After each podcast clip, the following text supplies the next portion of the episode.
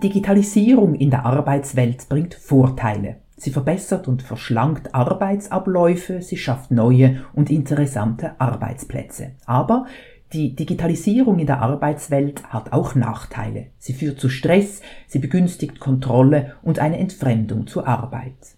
Wer sind die Gewinnerinnen und Verliererinnen der Digitalisierung? Antworten liefert diese Ausgabe des Podcasts Hier und Morgen der Universität Basel. Mein Name ist Karin Salm. Schöne neue Arbeitswelt, Mensch, Arbeit und Digitalisierung. Unter diesem Titel diskutierten Simon Schaub und Roman Künzler am Unitalk im Museum Basel-Land im September letzten Jahres. Roman Künzler ist bei der Gewerkschaft UNIA verantwortlich für den Bereich Transport und Logistik und er weiß, welch enormen Einfluss die Digitalisierung auf die Lieferlogistik hat.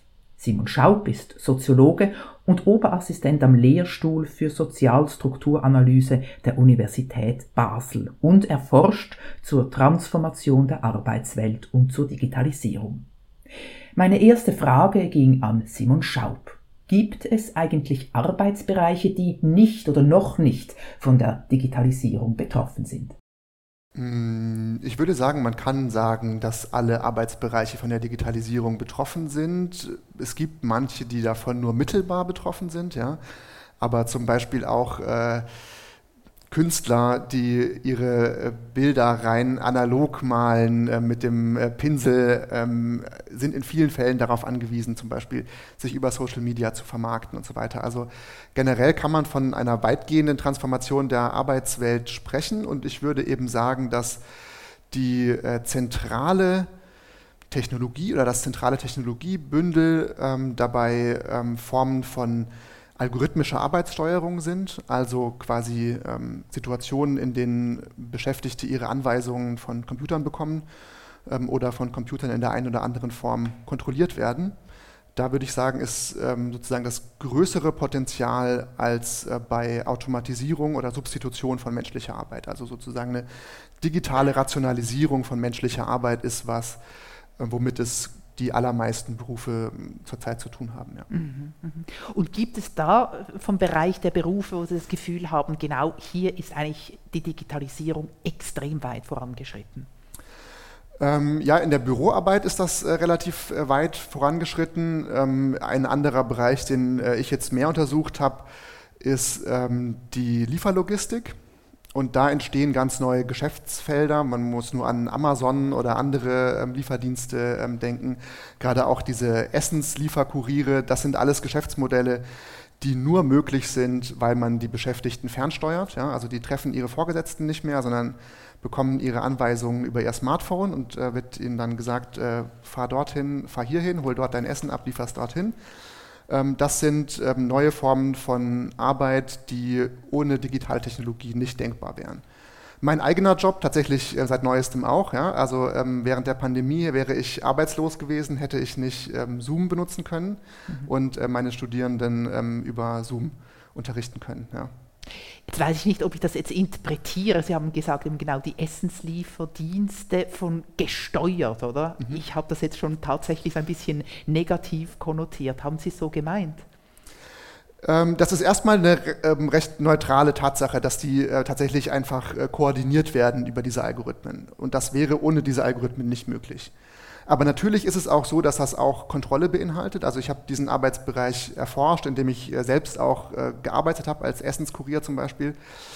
Und äh, das ist schon so, dass ähm, das alles auch relativ engmaschig überwacht wird. Also wenn man dann zu langsam fährt, wenn man zu lange beim Kunden bleibt, äh, während man die Pizza abgibt, bekommt man eben sofort ein Feedback, ähm, ein automatisiertes, das einen auffordert, äh, den Arbeitsprozess eben zu beschleunigen. Und in dem Sinn ist es schon auch ähm, nicht nur eine Form von Steuerung, sondern eben auch von Kontrolle und von Arbeitsverdichtung. Und quasi das Unternehmen wusste, dass Sie forschend hier unterwegs sind oder war das so aller Wallraff sich eingeschlichen irgendwo? Also äh, der ähm, forschungsethische äh, Vorteil von dieser Situation ist, dass ich im Arbeitsprozess niemals äh, dem Management begegnet bin.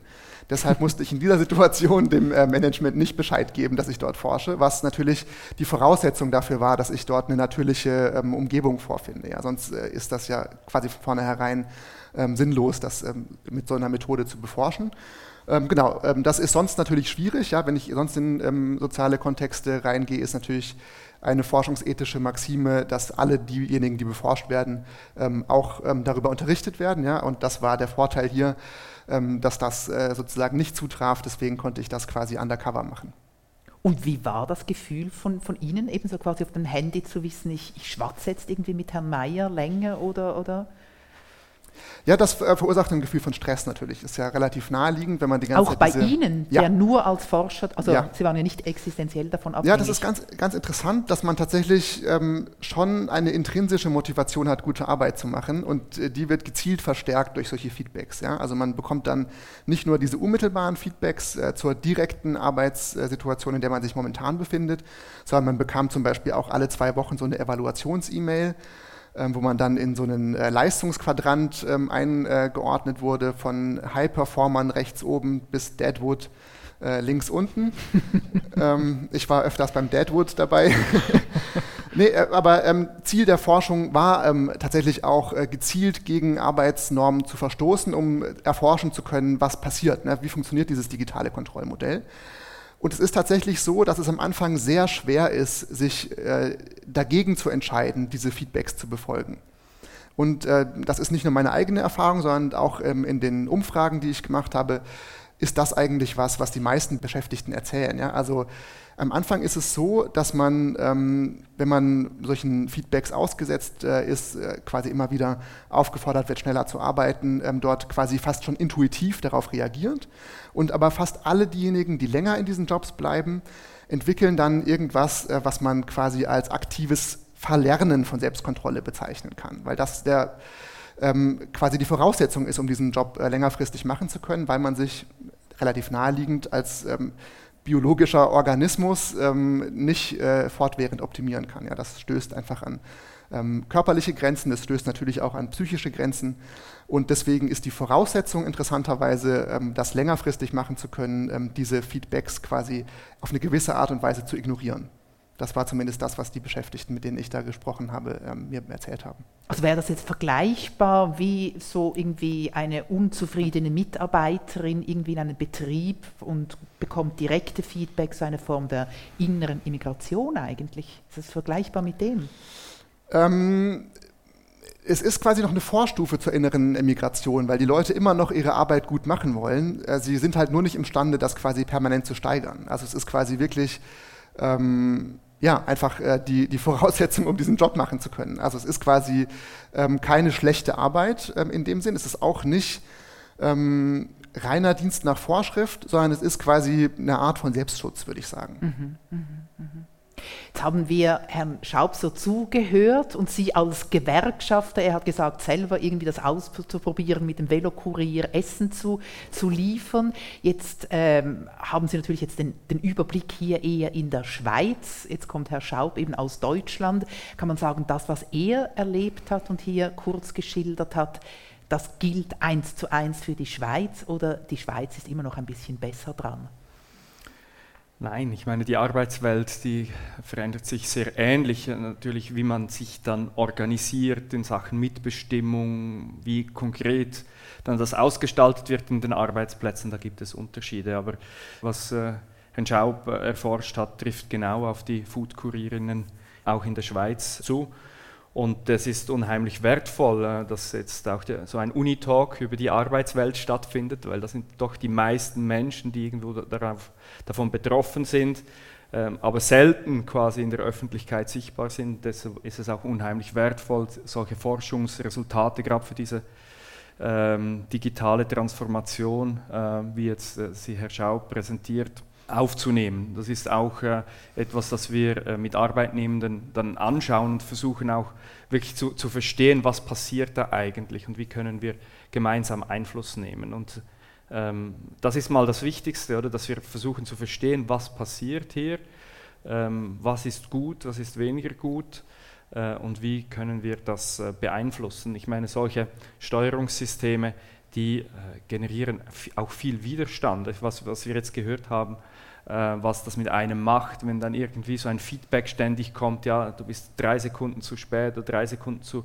zu früh. Das, in erster Linie ist das Revoltieren, also wenn man vertieft mit, mit Arbeitnehmenden spricht, dann finden sie das schlecht, oder? Dann wollen sie die, äh, in, in erster Linie diese, diese Selbstbestimmung zurückhaben, dass sie sagen können, ja, heute habe ich Lust, doppelt so schnell zu arbeiten und morgen halt vielleicht nur mal halb so schnell, ohne dass mir ständig jemand so ein Feedback äh, gibt. Und, und, dann gibt es Formen von, von, von Widerstand, die unterschiedlich sind, äh, auch, die, auch diesbezüglich. Und daraufhin müssen sich solche Systeme dann auch wieder den Arbeitnehmenden anpassen. Das ist auch nichts Neues in der Geschichte quasi äh, des, des, Kapitalismus. Es gab immer technologische Veränderungen und dann Auseinandersetzungen darüber in, an den Arbeitsplätzen. Und die Arbeitgeber versuchen natürlich die äh, technologischen Veränderungen zu besitzen und so einzusetzen, dass sie ähm, die Mehrwertproduktion steigern. Und das ist natürlich nicht das Hauptziel der Arbeitnehmenden nur, und da gibt es ein bisschen Zielkonflikte. Aber ich muss jetzt ein bisschen bös vielleicht oder ketzerisch nachfragen. Ist denn nicht das auch irgendwie in jedem drin, dass er oder sie so gut und so schnell wie möglich sein, sein soll? Das ist ja etwas, was Sie auch angedeutet haben, oder? Also man will immer ein bisschen vielleicht über dem Durchschnitt sein. Ja, damit spielen ja diese, ja. diese Steuerungssysteme, ganz klar. Also es, wir hatten immer äh, die, die Angst, so quasi, das ist eine der Thesen, dass man mit der Digitalisierung die Totalüberwachung möglich macht, dass quasi äh, die Chefin oder der Chef jederzeit sehen kann, was A oder B macht und dann halt direkt irgendwie verwarnen, intervenieren, Gespräche führen kann oder entlassen kann und so weiter. Es ist nicht, dass würden wir das nicht feststellen. Das wird gemacht, gerade in meinem Bereich, bei, bei Chauffeuren, Chauffeusen ist überall ein GPS installiert und wenn die Chefs draufschauen möchten, wo er jetzt äh, oder sie steht, dann, wird das gemacht. Ähm, aber äh, ein viel wichtiger Effekt ist eben, dass äh, dann solche, also solche Feedback-Systeme, die werden dann internalisiert. Es braucht den Chef gar nicht mehr, eben weil es die Leute gut machen wollen und, ähm, und irgendeinmal halt ähm, ja, den, aus dem eigenen Antrieb heraus quasi bessere Leistung für den Chef auch, auch, äh, auch bringt, ohne dass der Chef ständig Zwangsmaßnahmen ergreifen äh, muss. Es ist auch ein bisschen ein, eine spielerische Methode, quasi der, der Führung, wenn man so will. Ähm, ich kann nur sagen, es, bei vielen ist es zu Beginn durchaus, findet das noch nett oder noch spaßig oder so, aber es hat dann eben auch seine Grenzen, vor allem weil das häufig in Jobs passiert, wo es eben dann die Arbeitsbedingungen sonst nicht sehr lustig sind, dass es halt prekäre Arbeit ist, die sehr schlecht entlöhnt ist. Und solche Systeme werden ja auch benutzt, äh, zum Beispiel die Arbeitszeit nicht mehr ganz zu bezahlen, sondern nur noch, wenn irgendwie eine Lieferung anfällt. Ganz viele oder der Essenslieferanten werden nur pro Lieferung bezahlt, was gegen das Gesetz ist in der Schweiz, aber es wird trotzdem gemacht. Ähm, oder es wird dazu benutzt, ähm, eben ganz viele äh, Menschen einzustellen, unter Vertrag zu nehmen und dann irgendwie, ähm, die werden dann aufgeboten, wenn es viel Arbeit gibt, wenn es wenig Arbeit gibt, gibt es einfach keine Arbeit und keinen Lohn. Und das ist dann in diesem Zusammenhang wird es dann sehr bitter, oder diese auch diese vielleicht technologisch interessanten äh, Lebenswelten, die sich da entwickeln für Arbeitnehmende. Wenn sie im Zusammenhang mit guten Arbeitsbedingungen sind, dann war, wäre wahrscheinlich äh, die Akzeptanz viel größer. Mhm. Aber das, was Sie jetzt geschildert haben, das hat ja eigentlich nichts mit der Digitalisierung zu tun. Also quasi auf Abruf tätig zu sein. Oder sehe ich das falsch? Ähm, ich glaube, das ist ein ganz wichtiger Punkt, wie diese institutionelle Rahmung zusammenhängt mit der Technikentwicklung. Und das ist vielleicht auch nochmal ein ähm, äh, interessanter Unterschied zwischen Deutschland und Schweiz. Ne? Also ich habe jetzt diese Themen in Deutschland beforscht. Und da ist die Technikentwicklung ganz klar von der Arbeitsmarktsituation getrieben. Also man hat die Situation, dass man in Deutschland konstant einen relativ großen Niedriglohnsektor hat. Der ähm, liegt in den letzten Jahren immer über 20 Prozent des Arbeitsmarktes. Ähm, das ist eine Situation, die gezielt politisch geschaffen wurde, um die Arbeitslosigkeit äh, zu reduzieren. Und das hat aber zur Folge, dass sich die technische Entwicklung insofern ähm, verschiebt, dass Automatisierung immer weniger attraktiv wird, ja, weil es sozusagen genug billige Arbeitskraft gibt. Und stattdessen ähm, entwickelt sich die äh, Technik eher eben in Richtung solcher Rationalisierungssysteme, die dann dafür da sind, zum Beispiel ähm, ungelernte Arbeitskräfte effektiver in Prozesse einbinden zu können. Mhm. Ich habe auch in einer Fabrik äh, gearbeitet für meine Forschung und da war es so, dass ähm, Tätigkeiten, die vormalige Facharbeiterinnen ähm, gemacht haben, dann quasi ähm, dirigiert wurden durch ein Display, das äh, mir immer genau angezeigt hat, ähm, was genau ich tun soll, welche Teile ich wie verbauen soll. Ähm, mit, und das hat quasi das Ziel äh, verfolgt, dass, ähm, wie es der Manager dort ausgedrückt hat, jeder von der Straße äh, den, den Job machen kann. Und das ist natürlich dann ähm, billiger in Bezug auf die ähm, Lohnkosten. Deswegen hängen quasi die institutionelle Rahmung ähm, und die Technikentwicklung aufs engste zusammen. Und ähm, in der Schweiz gibt es eben keinen dermaßen großen Niedriglohnsektor wie in Deutschland. Dafür ist es aber so, ähm, dass die ähm, Arbeitsmarktregulationen wesentlich flexibler sind. Also diese ähm, Formen von Arbeit auf Abruf, die Roman Künstler gerade geschildert hat, das ist in Deutschland so nicht möglich, ähm, was wiederum ein Hindernis ist für diese sogenannte mhm. Plattformökonomie. Ähm, die ähm, Lieblingsrechtsform der Plattformökonomie, nämlich die Scheinselbstständigkeit, ist in Deutschland auch viel schwieriger. Ja? Also die ähm, Idee ist ja immer, dass diese Plattformen äh, gar nicht als Arbeitgeber auftreten, sondern als Vermittler von selbstständigen Dienstleistenden aber trotzdem quasi ähm, ein extrem engmaschiges äh, Kontroll- und Direktionsrecht äh, für, für, sich äh, reservieren. Äh, was also eine Situation von Scheinselbstständigkeit darstellt, die in Deutschland sozusagen so ähm, gar nicht möglich ist. Ähm, und äh, das hat auch dazu geführt, dass einige dieser Unternehmen dann äh, den ähm, Markt eben verlassen haben in Deutschland und sich deswegen dann in anderen Ländern ähm, eher ansiedeln. Zum Beispiel in der Schweiz. Zum Beispiel in der Schweiz. In der Schweiz wiederum siedelt sich Amazon nicht an, weil es eben zu wenig Niedriglohn, Niedriglohnarbeit äh, gibt. Und man die dann, und das wird ja auch teilweise gemacht, importieren müsste. Also das, das gibt es auch, dass quasi diese Plattformen dann zum Beispiel Arbeitende aus Frankreich importieren in die Schweiz, um das entsprechend hier äh, machen zu können. Mhm. Und was, was ist jetzt die Reaktion der Gewerkschaft? Also eben genau, was jetzt äh, äh, Herr Schaub geschildert hat, eben diese Selbstständigkeit oder Scheinselbstständigkeit, da ist ja eigentlich gerade die Gewerkschaft außen vor, oder? Ja gut, es ist eben eine Scheinselbstständigkeit, die nicht den Tatsachen entspricht und deshalb, und das merken ja die Arbeitnehmenden relativ schnell, dass sie jetzt nicht, sagen wir, privilegierte Selbstständige sind, die sich ihre Kundschaft selber aussuchen können, Preise setzen können und so, sondern dass es einfach traditionelle, prekäre Arbeit ist, die dann nochmals zusätzlich illegalisiert wird. Und das ist schon halt mit der Digitalisierung möglich geworden. Also, mhm. äh, also diese ganze Arbeit auf Abruf, einerseits, es hat mehrere Dimensionen. Ähm, einerseits, wenn ich mir vorstelle, ich meine, es wäre ja nichts anderes, wenn zum Beispiel an der Coop-Kasse jemand sitzen würde und dann eben nur bezahlt würde für die Minuten, wo da äh, eine Kundin, ein Kunde kommt und da äh, halt äh, abkassiert wird und nachher wieder quasi äh, wäre das Freizeit und dürfte man in diese Freizeit auf die nächste Kundin warten. Wieso passiert das nicht da? Oder? Es ist äh, natürlich schwieriger, das in so einem solchen Rahmen, wenn Menschen da direkt vor einem sitzen, das durchzusetzen. Also diese digitale, auch anonymisierten Möglichkeiten geben natürlich schon, ähm, es sind schon die Grundlage, um, um, um solche Arbeitsformen zu schaffen. Das verändert auch die Wirtschaft stark, oder? Ähm, auch in den, in, im, im Rahmen der Wertschöpfungsketten. Über digitale Möglichkeiten habe ich die Möglichkeit, ganz viele Produzentinnen und Konsumentinnen alle miteinander zu vernetzen und gemeinsam zu steuern. In der Schweiz haben wir zum Beispiel nicht nur Scheinselbstständigkeit bei, bei Plattformen, sondern auch äh, eine starke Entwicklung zum Beispiel von so Subunternehmenketten, dass also ein Betrieb wie zum Beispiel DPD oder auch THL, äh, das, die sieht man jeden Tag in Lissal durch die, durch die Stadtkurven. Gleichzeitig ist niemand oder, oder ganz wenige von diesen Chauffeurs und Chauffeuren sind direkt bei diesem Betrieb angestellt, sind das Kleinsubunternehmen, so meistens so acht bis zehn Arbeitnehmende groß. Und das funktioniert, weil alles über einen einheitlichen Algorithmus gesteuert wird, über ein Kästchen, das eben auch genau gleich sagt, wo wer hinfahren muss. Und die Rolle der Gewerkschaften ist ganz klar. Ähm, also einerseits ähm, dort ähm, den äh, Stopp zu sagen, wo, wo prekäre Arbeit geschaffen wird mit äh, mit so, solchen technologischen Möglichkeiten und vor allem äh, die Arbeitnehmenden auch kollektiv zu organisieren, auch wenn sie sich erstmals nicht kennen.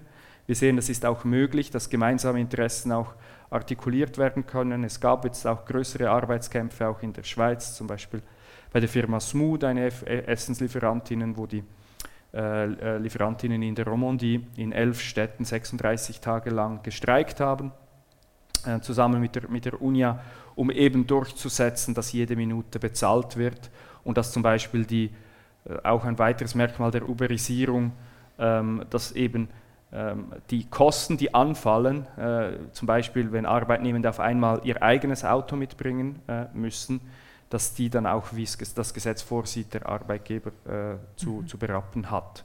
Und da gibt es Konflikte, da gibt es, da gibt es Kämpfe zu führen und wir fordern schlussendlich, dass Arbeitnehmende, was in der Schweiz sehr schwach ausgeprägt ist, auch im Vergleich zu Deutschland, ähm, mitbestimmen können bei äh, technologischem Wandel im Betrieb. Das heißt, dass quasi auch ein bisschen äh, verhandelt werden kann, ja gut, das akzeptieren wir, das führt dazu mehr Überwachung, intensiver, die Produktivität steigt, deshalb dafür haben wir ein bisschen mehr Lohn und noch drei Tage mehr Ferien, um das auszugleichen quasi. Diese Verhandlungssituationen entstehen zu wenig. Äh, Aber äh, gibt es die irgendwo? Also das kommt mir jetzt fast so paradi äh, paradiesisch in Anführungszeichen oder vor, zu sagen, okay, das wollen wir neu einführen und dann gibt es die Diskussion mit den, mit den Angestellten. Wo ist das jetzt zum Beispiel passiert? Ja, in der Schweiz gibt es eben das sehr wenig, oder? Weil gerade die, die Mitarbeiterinnenvertretungen äh, sehr schwach ausgestattet sind, auch die gesetzlichen Grundlagen. Es ist häufig tatsächlich so, dass ähm, äh, es gibt schon auch in, in, verschiedenen Arbeitsorten auch technologische Systeme, die eingeführt werden, aber die Mitarbeitenden machen nicht richtig mit. Es, es, es führt zu Widerstand, dann wird es halt wieder abgeschafft und es wird was man, es ist sicher an der Universität auch schon passiert, dass man irgendwie irgendwelche Systeme eingeführt hat und dann musste man die anpassen, weil die, die Mitarbeitenden das nicht sehr gemocht haben. Und das passiert in Deutschland, äh, das hat auch Simon Schaub erforscht, oder? Äh, ich kann mich erinnern von Ihnen, auch ähm, Geschichten gehört zu haben, wie dann konkret äh, Verhandlungssituationen entstanden sind und dann eben gewisse Dinge eingeführt wurden mit, äh, einem, mit einem Preis quasi oder eben auch nicht eingeführt wurden oder wieder zurückgenommen wurden. Erzählen Sie ein bisschen, ja. Ja, gerne. Also in Deutschland ist die rechtliche Situation insofern ein bisschen anders, als es das Betriebsverfassungsgesetz gibt. Äh, was eben Beschäftigten die Möglichkeit gibt, einen Betriebsrat zu wählen. Und dieser Betriebsrat hat dann in ähm, bestimmten Fragen ein Mitbestimmungsrecht und kann auch ähm, im Zweifelsfall einige Dinge blockieren. Und das ist in Bezug auf Technologie besonders stark ausgeprägt. Vermutlich tatsächlich nicht intendierterweise, weil das Gesetz schon etwas älter ist. Aber das sieht vor, dass zum Beispiel alle Technologien, die dazu geeignet sind, Leistung zu kontrollieren, mitbestimmungspflichtig sind. Hm. Und das trifft auf quasi alle digitalen Technologien zu. Ja. Das heißt, wenn es einen fitten Betriebsrat gibt, äh, kann der das als Hebel ansetzen ähm, und ähm, zumindest die Implementierung von sehr drastischen Überwachungs- und Kontrollsystemen ähm, aufhalten oder verzögern. Das führt auch dazu, dass gerade in diesen Digitalunternehmen wie, wie jetzt äh, Amazon oder diese Essenskurierdienste die Unternehmen sehr großen Wert darauf legen, dass es keinen Betriebsrat gibt eben weil das quasi das gesamte Geschäftsmodell in Frage stellt und ähm, nicht nur die Einführung von neuen Technologien mit, quasi mitbestimmungspflichtig sein kann, sondern theoretisch je nach ähm, Rechtsauffassung sogar schon ein Update davon ähm, quasi mhm. mitbestimmungspflichtig ist. Ähm, was Beschäftigten einen relativ großen Hebel gibt. Natürlich ähm, sind Betriebsräte ähm, äh, nicht in der Lage, quasi sich äh, der Rationalisierung komplett zu verweigern. Ja, die sind ja auch darauf angewiesen, dass es dem Unternehmen gut geht klar, aber sie haben da einen relativ großen Hebel. Und ich habe das ähm, beforscht auch, wie das ähm, ausgehandelt wird. Und ein ähm, Beispiel, wo es ähm, dann ähm, für den äh, Betriebsrat ein ähm, erfreuliches Ergebnis äh, gab, war, äh, dass quasi die Zeitfrage in den Mittelpunkt gestellt wird, dass gesagt wurde, okay, wir erkennen, es geht hier darum, Arbeit zu verdichten durch diese Feedbacks und so weiter. Da wurde zum Beispiel auch eine ganz kuriose Sache implementiert. es ist ein, eine Fabrik gewesen, die so Dichtungsringe hergestellt hat relativ hochautomatisierter Arbeitsprozess. Und da wurde dann in den Anlagen quasi ähm, ein System äh, eingeführt, äh, was die Auslastung der menschlichen Arbeitskraft gemessen hat und wenn die unter 80 Prozent fiel, quasi den ähm, Beschäftigten eine Zusatzaufgabe zugewiesen hat. Und noch ähm, einige andere Dinge, die quasi als Bündel eingeführt wurden. Und man hat sich dann darauf geeinigt, dass quasi die ähm, Zeitgewinne, die das ja bedeutet dann am, am Ende, ähm, dass die umverteilt werden, insofern als dass die Beschäftigten zwei zusätzliche Urlaubstage bekommen haben. Das ist also eine Möglichkeit, äh, wie man das quasi sozialpartnerschaftlich ähm, regeln kann. Man muss aber feststellen, ähm, dass die äh, Konflikte um die Digitalisierung ähm, immer mehr in informellen Bahnen verlaufen. Also dass es vorbeigeht an Gewerkschaften. Das haben äh, Kolleginnen und Kollegen von mir tatsächlich auch gerade auf globaler Ebene quantitativ untersucht. und dabei ähm, für mich erschreckend ähm, äh, herausgefunden, dass 80 Prozent der Arbeitskämpfe in der äh, sogenannten Plattformökonomie nicht von Gewerkschaften getragen werden, sondern von ähm, selbstorganisierten Beschäftigtengruppen, die quasi als autonome Kollektive äh, auftreten, weil die Gewerkschaften und die ähm, institutionellen ähm, Interessensvertretungen dort wirklich größere Schwierigkeiten haben. Ähm, und warum größere Schwierigkeiten? das liegt vor allem an der ähm, Ablaufgeschwindigkeit der Prozesse, die dort stattfinden. Also äh, erstens ähm, ist es so, dass die ähm, Beschäftigten ähm, in extrem schnellem Rhythmus fluktuieren. Also ähm, bei den äh, Lieferkurieren, bei denen ähm, ich gearbeitet habe, hat ein äh, Manager äh, gesagt, dass äh, die durchschnittliche Verweildauer drei Monate sei was es für eine Gewerkschaft extrem schwierig macht, äh, dort irgendwie verbindliche Strukturen aufzubauen. Dann ist es aber auch so, dass die Konflikte relativ ähm, schnell ähm, aufkochen. Ja? Da, das sind ähm, Arbeitsfelder, ähm, in denen die Bedingungen so sind, dass zum Beispiel, wenn der Lohn nicht ausgezahlt wird, was häufig passiert, das sofort existenziell wird. Also ein Kollege von mir ist, während ich dort gearbeitet habe, obdachlos geworden zum Beispiel. Ja? Also kein Forscherkollege, sondern einer. Ein äh, Beschäftigter, Aha, ein ja, Fahrradkurier. Ja. Ähm, und wenn solche Dinge passieren ähm, und man sich dann erst an die Gewerkschaft wendet und die das dann durch ihre Bürokratie ähm, äh, lenken muss und das dann innerhalb von einem halben Jahr entscheidet, dass sie da irgendwas machen möchte, ist es zu spät. Ja? und deswegen sind das Konflikte, die oft relativ schnell eskalieren und dann aber auch schnell wieder abgewickelt werden können in, in einigen Fällen. Und ähm, man hat dann eben auch ähm, durch, die, ähm, durch die Prekarität der Beschäftigten dort, durch die mangelnde Absicherung, die, die Möglichkeit, äh, dass äh, die Beschäftigten einfach entlassen werden. Das hat man jetzt zum Beispiel ähm, bei dem Lieferdienst Gorillas in Deutschland gesehen wo es einen wilden Streik gab, ohne Gewerkschaft, sondern die Beschäftigten spontan ähm, als äh, ein Kollege, der sich äh, gegen ähm, eine äh, bestimmte Zumutung gewehrt hatte, dann entlassen wurde, sind die alle in Streik getreten und dann ähm, wurden auf einen Schlag 300 von denen entlassen. Ähm, das ist sozusagen einerseits möglich aufgrund der prekären Beschäftigungssituation, aber auch aufgrund der algorithmischen Arbeitssteuerung, weil sich kein normales Unternehmen leisten könnte, 300 Beschäftigte auf einmal zu entlassen, weil sie dann e-, extreme Suchkosten hätten, um qualifizierte Beschäftigte zu finden. Und selbst wenn es nicht irgendwie formelle Qualifikationsanforderungen gibt, das Einarbeiten von diesen Beschäftigten so viel Zeit in Anspruch nimmt, dass es völlig unrealistisch ist. Und das entfällt durch die algorithmische Arbeitssteuerung, deswegen hat man da quasi dieses äh, Machtpotenzial was äh, quasi eher ähm, an frühkapitalistische Zeiten erinnert, wo, wo das irgendwie möglich war. Mhm. Wollen Sie etwas ergänzen hier? Eine ja. Schauerstory, die also, jetzt äh, Herr Schaub hier skizziert, oder? Es, es ist klar, äh, gerade also wenn wir darüber sprechen, was sind die wirklich die prekärsten äh, Berufe, Tätigkeiten, ähm, wo wir versuchen, Sie haben auch danach gefragt in der Vorfrage, wie werden solche Prozesse mitgestaltet. Das ist in der Schweiz häufig über Gesamtarbeitsvertragsverhandlungen oder eben mit Firmen oder in gesamten Branchen. Jetzt ist die, ist die Gefahr schon groß, dass mit diesen Plattformen, dass es gewaltige Rückschritte gibt. Oder? Dort, wo äh, in den letzten Jahren auch gewerkschaftliche Erfolge erzielt wurden, auch wenn es nur Schritt für Schritte sind, äh, in, in Richtung bessere Entlöhnung und so weiter, bessere Kontrollen am, am Arbeitsplatz, dass dann halt äh, zum Beispiel im Taximarkt, im, in, der, in der Gastronomie, was ja Foodlieferung ist, in der Reinigung und so weiter, dass diese Plattformen das halt wirklich einfach sprengen. Und äh, ich meine, was Herr Schaub gemeint hat mit digitaler Steuerung, dass sie einfach äh, Menschen entlassen können, wann sie wollen, heißt einfach, dass es so eine Plattform kann halt viel mehr Arbeitsverträge ausstellen, als eigentlich Arbeit da ist. Also wir haben auch gesehen, dass zum Beispiel dort, wo dieser Streik stattgefunden hat bei Smooth, ähm, die haben rund dreimal so viele Arbeitnehmende angestellt gehabt, als eigentlich Arbeit da wäre und die Arbeitnehmenden waren ständig in Konkurrenz um diese Arbeiten. Wenn ein, dann ein Drittel wegfällt, dann sind die anderen schon fast glücklich, weil die haben dann, dann ein bisschen mehr Arbeit. So. Und äh, das ist schon eine große Gefahr, die gesellschaftlich äh, auf jeden Fall gestoppt werden muss. Und da mhm. braucht es Solidarität mit all diesen Beschäftigten in diesem, äh, in diesem, in diesem Kontext, die ja in der Schweiz äh, vor allem migrantisch geprägt äh, ist. Das sind ja vor allem Menschen, eben, äh, die versuchen, Fuß zu fassen oder eben auch illegalisiert sind, die in solchen Plattformen äh, landen und dementsprechend auch Ausbeutung, Ausbeutung erfahren.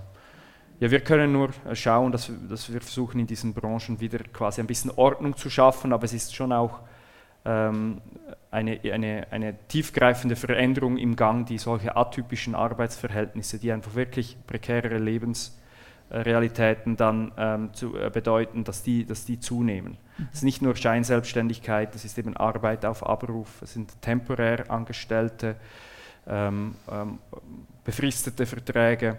Das ist schon eine, eine, eine neue Realität ähm, und eben auch eine Polarisierung der Gesellschaft. Es betrifft ja nicht alle, es betrifft nicht mich und wahrscheinlich die wenigsten Menschen jetzt hier im, im Raum, sondern es betrifft eben diejenigen, die äh, ohnehin, äh, die Corona-Krise hat zwar gezeigt, dass sie die bedeutendsten Arbeitnehmenden sind, um eine, dass eine Gesellschaft funktioniert, im Verkauf und so weiter, in der Logistik äh, und trotzdem oder in der Pflege und trotzdem ähm, sind es eben auch die, die am meisten unter solchen, solchen ähm, Prekarisierungsdruck durch die, auch durch solche Technologien zu leiden mhm. haben.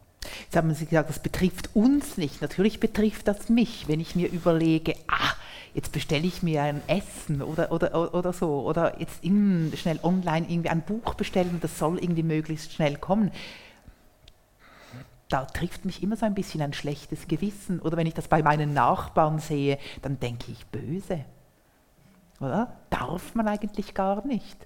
Und gleichzeitig sehe ich jetzt irgendwie diese orange gewanderten Leute mit ihren riesigen Rucksäcken, denke, okay, dann machen sie wenigstens das. Das würde ich vielleicht auch machen, wenn ich sonst keine Arbeit hätte. Also ich komme in ein unglaubliches Dilemma. Was sagt der Forscher und was sagt der Gewerkschafter dazu? Ich würde dazu gerne noch was ähm, ergänzen. Also ähm, insgesamt kann man quasi, auch wenn man den ganzen Arbeitsmarkt sich anschaut, ähm, eine Polarisierungsdynamik ähm, quasi als ähm, einen zentralen Arbeitsmarkteffekt der Digitalisierung kontrastieren. Und das ist äh, tatsächlich auch der Grund, warum solche ähm, Beschäftigungsverhältnisse überhaupt entstehen. Also es muss eine gewisse relativ wohlhabende Mittelschicht äh, geben, um quasi überhaupt eine Nachfrage zu haben für solche Beschäftigten. Und ähm, quasi sozusagen aus dieser, aus dieser Spannung äh, ergibt sich quasi auch überhaupt erst die Attraktivität, zum Beispiel hochbezahlte Arbeit durch niedrig bezahlte Arbeit zu ersetzen. Und ähm, quasi äh, deswegen ist das sozusagen der Strukturlogik ähm, nach auch nicht verallgemeinerbar. Also es ist quasi nicht möglich, dass am Ende der gesamte Arbeitsmarkt nur noch ähm, solche Arbeitsformen quasi abbildet. Und ähm, zur Frage, ob man da quasi ein schlechtes Gewissen ähm, haben muss, ähm, würde ich sagen, muss man auch die Perspektive derjenigen sehen, die dort bestellen. Also auch die relativ wohlhabende Mittelschicht hat in den ähm, letzten Jahrzehnten es mit einer Arbeitsintensivierung zu tun gehabt. Und wenn man die Leute, die dort bestellen, fragt, warum sie das tun, antworten 80 Prozent, dass der Grund dafür Zeitmangel ist. Also so das Zeitmangel heißt, selber zu kochen oder genau, irgendwie das man, rechtzeitig man, zu organisieren. Dass man keine ja. Zeit mehr hat, selber zu kochen. Viele ähm, essen bei der Arbeit ähm, oder ähm, kommen quasi so nach Hause, dass sie entweder zu erschöpft sind oder wirklich äh, einfach keine Zeit mehr haben, äh, dann Essen zuzubereiten.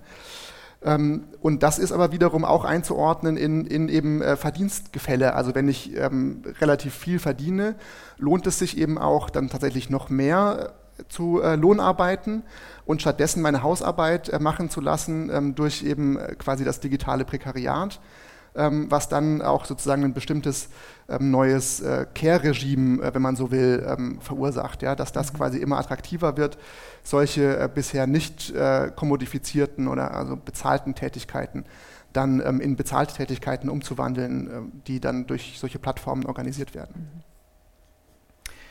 Ja, ich denke, wir, wir müssen auf jeden Fall, was auch solche Veränderungen betrifft, die digitalen Veränderungen, wir müssen die gesellschaftlichen Steuerungsmechanismen zurückerobern. Wir leben in einer Zeit der, äh, der, der, Polarisierung und auch der multiplen Krisen. Also ich glaube, die Klimakrise ist das äh, oberste wahrscheinlich zu, zu, zu nennen hier. Und wie stellen wir uns dem entgegen? Welche Gesellschaft kann äh, mit solchen Krisen umgehen und kann sich so organisieren, um eben auch langfristig, sagen wir, äh, klimagerecht äh, leben zu können. Und, das ist schon eine Gesellschaft, die dann, und das ist eine zentrale Forderung von uns Gewerkschaften, die weniger arbeitet, Arbeitszeitverkürzung, also die Produktivitätszuwachse nicht unbedingt nur in Wachstum äh, hineinzupushen, sondern eben für ein gutes Leben ähm, gleichzeitig die sozialen Versicherungssysteme auszubauen, dass eben niemand durch die Maschen fällt, auch wenn es mal irgendwie die, der Lebensrealität entspricht, dass man mal in einem tief bezahlten Job landet. Und, äh, was für uns entscheidend ist, wir leben in einem System, Das ist das kapitalistische Produktionssystem, wo zu einem großen Teil Arbeitgeber entscheiden, welche technologischen Veränderungen äh, entwickelt und umgesetzt werden. Und das zu einem Zweck, um Profit zu erzielen. Aber diese technologischen Möglichkeiten, die kann man sich auch gesellschaftlich aneignen.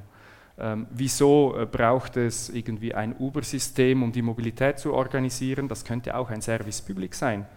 Also mehr äh, Gemeinschaftsbesitz oder, oder, Essenslieferungen, wieso nicht? Äh, kann das nicht ein, ein, Kollektiv in einer, in einer Stadt, das den Menschen selber gehört, die das produzieren?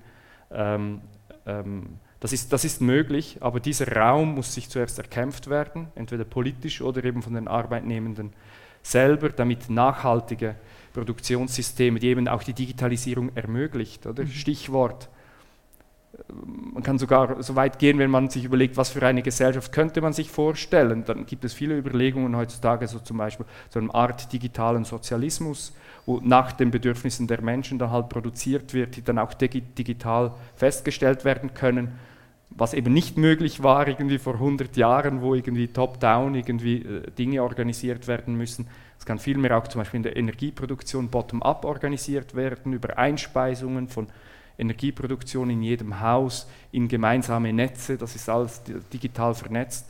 Also die Möglichkeiten gibt es, ähm, gesellschaftlich äh, ein gutes Leben ähm, ähm, zu führen. Jetzt müssen wir es nur noch schaffen.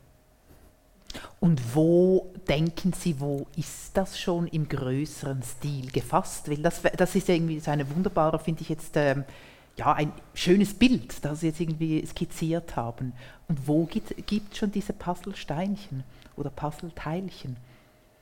Ja gut, ich meine, das ist historisch ja auch nichts Neues. Es wurden schon immer Dinge ähm, gemeinsam erkämpft. Zum Beispiel, wenn wir über die AHV reden, soziale Sicherungssysteme, die eben allen gehören, die Bundesbahnen, äh, die Post und so weiter. Nein, ich meine jetzt im digitalen Bereich. So, ja. und, im, im, äh, und diese, diese, es, auch im digitalen Bereich gibt es natürlich Nachbarschaftsnetzwerke. Äh, es gibt, gab zum Beispiel während, äh, während Corona-Zeiten gab es Netzwerke digital organisiert in der Nachbarschaft, um sich irgendwie zu unterstützen. Es gibt äh, in Basel jetzt immer mehr so äh, Netzwerke, die Food Waste bekämpfen oder die Dinge reparieren äh, oder eben die auch Menschen Beschäftigung ermöglichen, die vielleicht durch den traditionellen Arbeitsmarkt äh, nichts äh, finden. Das ist alles äh, möglich, das kann gemacht werden. Ähm, das ist ja einer der Vorteile dieser digitalen auch Plattformen es gibt Menschen, die finden dort Beschäftigung, die sonst keine finden würden. Nur ist dann die Frage, zu welchem Preis, gesamtgesellschaftlich, im Moment ist der, stimmt der Preis nicht, mhm. aber es könnte anders organisiert sein. Mhm.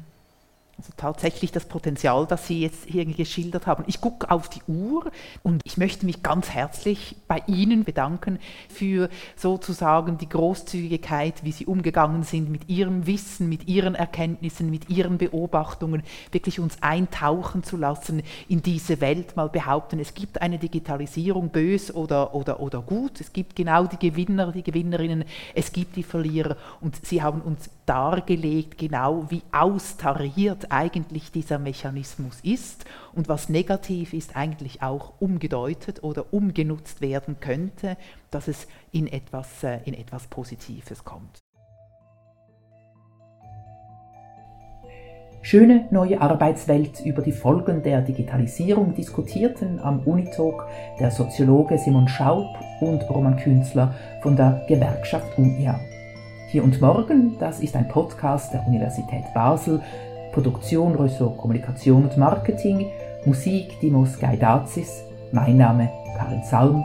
Ich bedanke mich für Ihr Interesse.